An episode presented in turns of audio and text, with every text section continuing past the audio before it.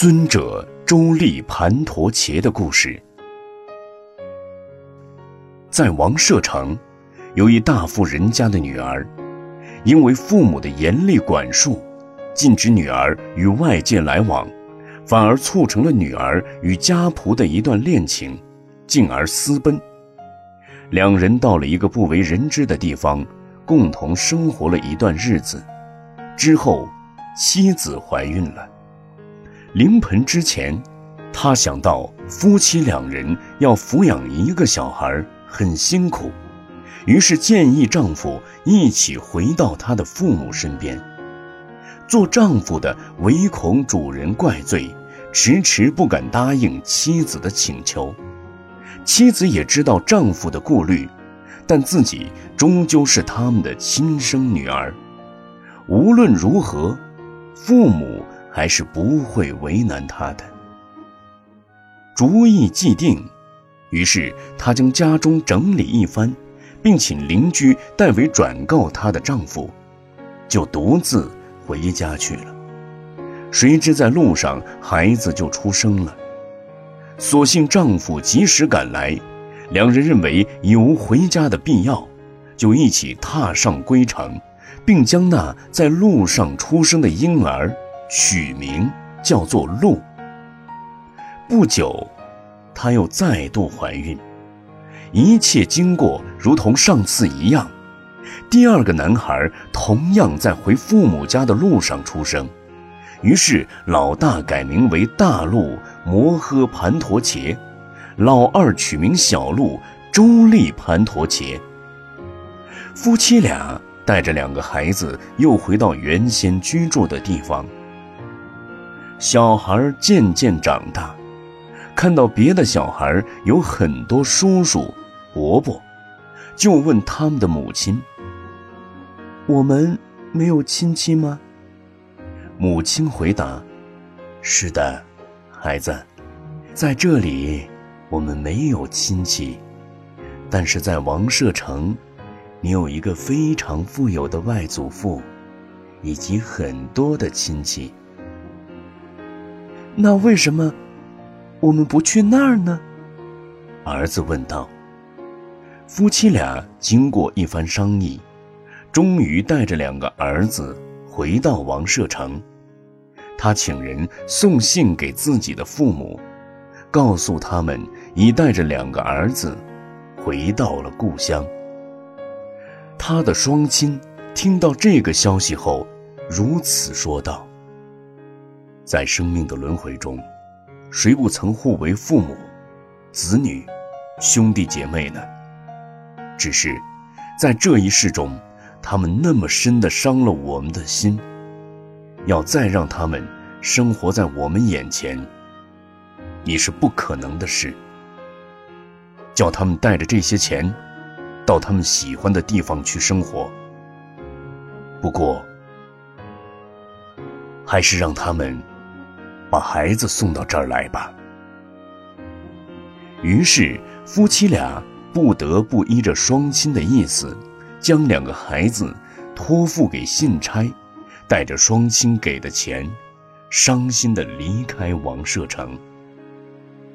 两个孩子在外公外婆家渐渐长大，小鹿还小，大鹿却已经能和外公一块儿去听佛说法。因为常亲近佛，聆听法音，心中乃升起出家的念头。外公知道后非常高兴。就带着大陆去跟随佛陀出家。大陆出家后十分精进，而且深解佛陀教法之义谛，不久即证得阿罗汉果，并度他的弟弟小鹿出家。然而小鹿生性愚钝，大鹿叫他一个寄送，注视着佛陀的光耀。赞叹佛陀的光明，如清晨红莲之绽放，亦如丽日中天。小鹿花了四个月，仍学不会此技。原来，在迦舍佛时代，小鹿曾经是个非常聪明的出家人，因为开玩笑的模仿一位迟钝比丘的模样，妨碍了那位比丘。那位比丘因被嘲弄而不愿再学习，也不愿再复诵他所学。由于此意业因，小鹿此事生性呆钝，每每学了一字，就忘了前面所学的一字。如此四个月过去，即使他很努力的学习，还是记不得那个简单的寄送。大陆。只好对他说：“花四个月的时间，都不能记好一个记，如何能做好一个出家人呢？你还是离开吧。”然而，小鹿喜爱佛法，并不想还俗过在家的生活。有一天，奇婆长老前来请佛陀和他的弟子们明日去接受供养。大陆负责安排僧众应供的执事，就将小鹿排除，不让他前往。小鹿知道后，非常伤心。他想：尊者接受那么多比丘应供的事宜，独独将我除外。显然，兄长对我已失望透顶。我留在僧团还有什么意义？倒不如还俗回家，多行布施等善行，过在家生活。隔天清晨，就离开僧团，准备回家。佛陀在这天清晨，以神通观察娑婆世界，得悉此事，就比小鹿更早。到他所经过的路上，并在门前漫步。小鹿看见佛陀，就前去顶礼。佛陀问明原委，就叫小鹿到佛陀身边学习。佛陀以布满千佛轮的细软手掌抚摸小鹿的头，并将它带到小香屋，让它在跟前坐下，然后。佛陀用神通变化一块净布给小鹿，对他说：“小鹿，你好好留在这里，面对着东方，用心搓揉这块布，并随时记住一句话：把污秽除去，把污秽除去。”因供的时间到了，佛陀率领比丘众。到奇婆长者家中，坐在已铺设好的座位，而小鹿也面对着太阳坐着，边搓边念：“把污秽除去，把污秽除去。”那块布被他一搓，竟然越搓越脏。于是他心想：这块布原来是非常干净的，因为我的缘故。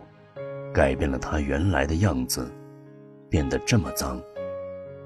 因缘和合的事物，的确是无常的。他心中于是产生了对变异、毁坏的深切体悟。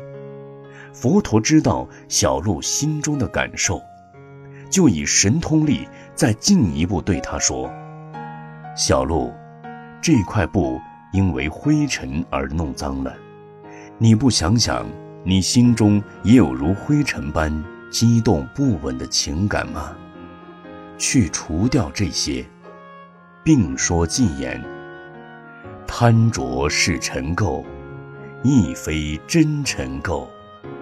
尘垢乃贪着。著与佛陀正法之比丘，不为尘垢所缚，嗔恚是尘垢。亦非真尘垢，尘垢乃嗔恚。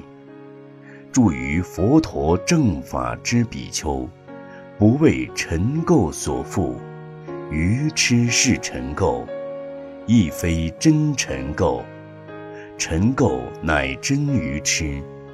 住于佛陀正法之比丘，不为尘垢所缚。佛说了偈之后，小鹿立即体悟正果，同时具足四无碍解，一切三藏的义理全了然于心。事实上，小鹿过去生中曾是个国王，当他绕城巡视时。汗水从他的额头流下，他用干净的布一擦，布变脏了。他心中便有所感悟，因为这身体如此干净的布改变了他的形态而脏了。因缘和合的事物，的确是无常的。因为对无常的思维，成就他开发智慧的重要助缘。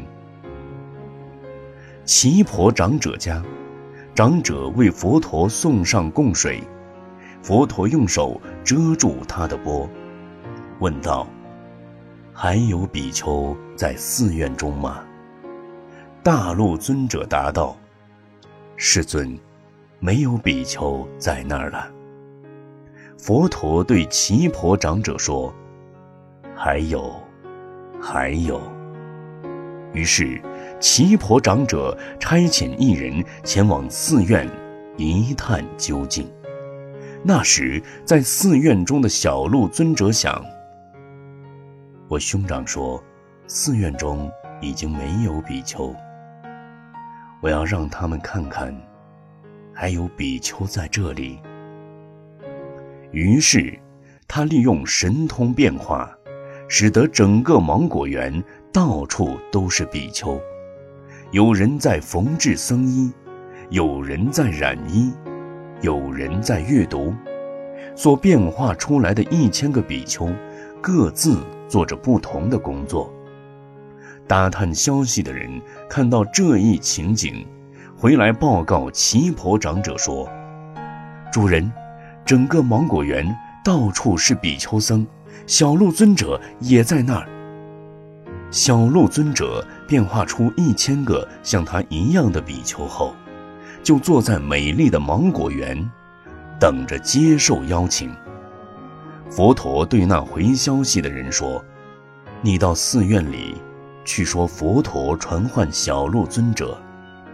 他去之后，依次传唤，谁知一千张嘴，竟多回答：‘我是小鹿，我是小鹿。’”那人再度回来说：“世尊，他们每个人都叫小鹿尊者。”世尊告诉他说：“你再去，看谁第一个说我是小鹿的，你就抓住他的手，其他的就会消失不见了。”他照着做，一时，一千个比丘都不见了。